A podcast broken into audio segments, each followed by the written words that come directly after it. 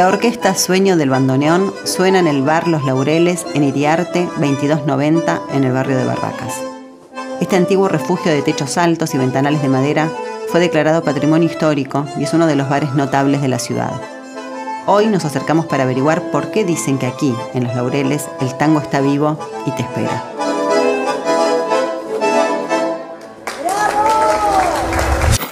Soy Gisela Marciota Acompáñame por Buenos Aires en este podcast de Gente en Movimiento. Primero fue una pulpería y un almacén de ramos generales, el almacén Valdés. En aquel momento una crecida del riachuelo arruinó sus pisos de madera y fueron reemplazados por las baldosas que todavía se ven hoy. El 11 de octubre de 1893 abrió sus puertas como Café Los Laureles. Todavía se conserva una chapa en homenaje a sus fundadores españoles. Por esa época, debido a la gran inmigración, la ciudad crecía hasta ser una metrópolis. Los cafés no dejaban de multiplicarse, eran un ámbito de encuentro y de sociabilidad, y se iban transformando en lugares emblemáticos. Los hombres que trabajaban en fábricas, talleres, aladeros, iban a beber, a jugar a las cartas, leer los diarios, improvisar canciones, incluso bailaban los días de fiesta. La amistad y las relaciones informales que se cultivaban en el café abrían posibilidades. Además, se iban cocinando una música de payadores y músicos que se conocerían como tango. Con los años, Barracas llegó a ser la zona de grandes fábricas e industrias.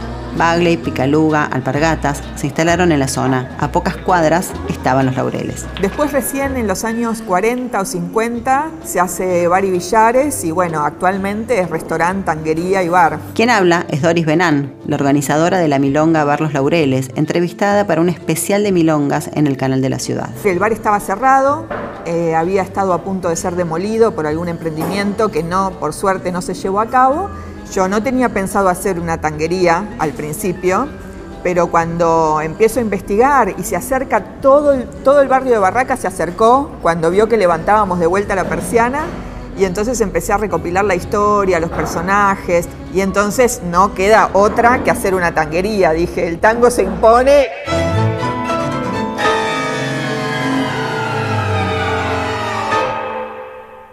Dicen que fue bautizado Los Laureles por ser frecuentado por boxeadores, ya que quedaba cerca del Club Sportivo Barracas.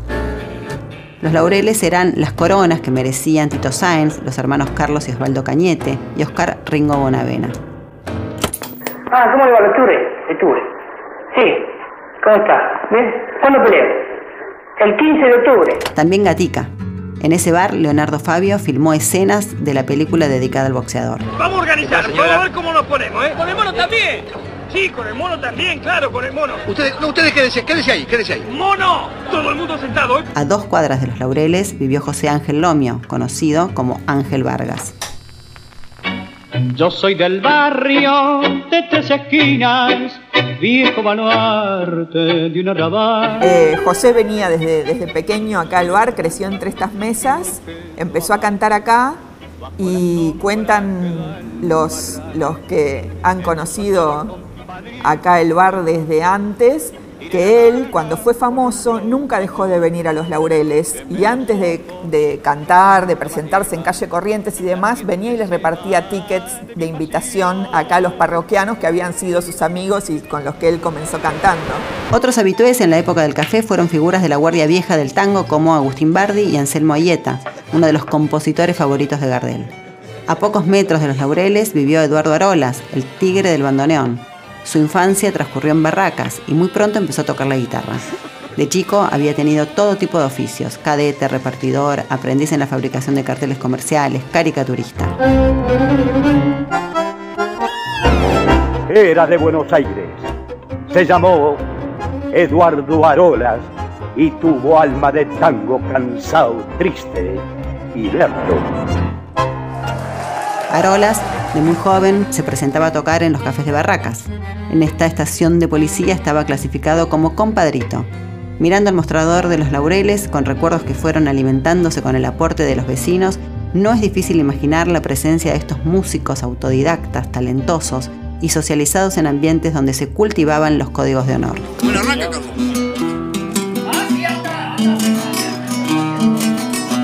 Si nos acercamos a una de las paredes del bar, vemos el retrato de Alfredo Palacios, acompañado por un chico y una joven mujer.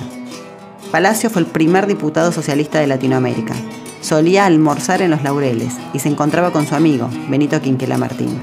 A veces se armaban verdaderas discusiones entre socialistas y conservadores. En medio de esa efervescencia y a través de los años, pervivía la milonga. Nos poníamos, che, a ver qué te parece este paso, a ver qué te parece este otro. En aquellos tiempos usted no podía ir a un baile si no iba de saco y corbata. Y se bailaba en las esquinas. Nosotros bailábamos entre los muchachos, bailábamos.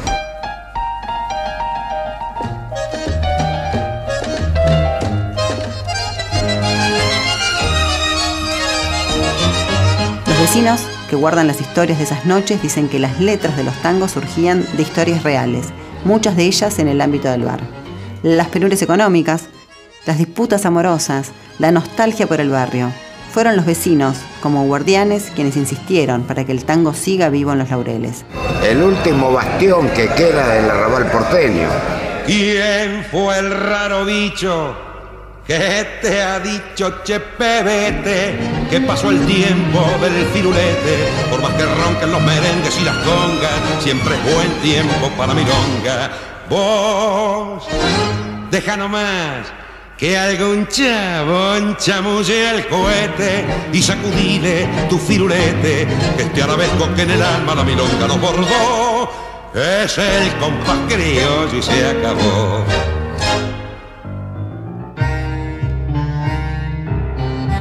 Se lo fue rescatando al comienzo con una peña de cantores que se mantiene hace ya más de una década. ¿Viste que hay una frase que dice el tango te espera? Bueno, yo le agrego, a mí específicamente me estaba esperando en la esquina de Iriarte y Goncalves Díaz.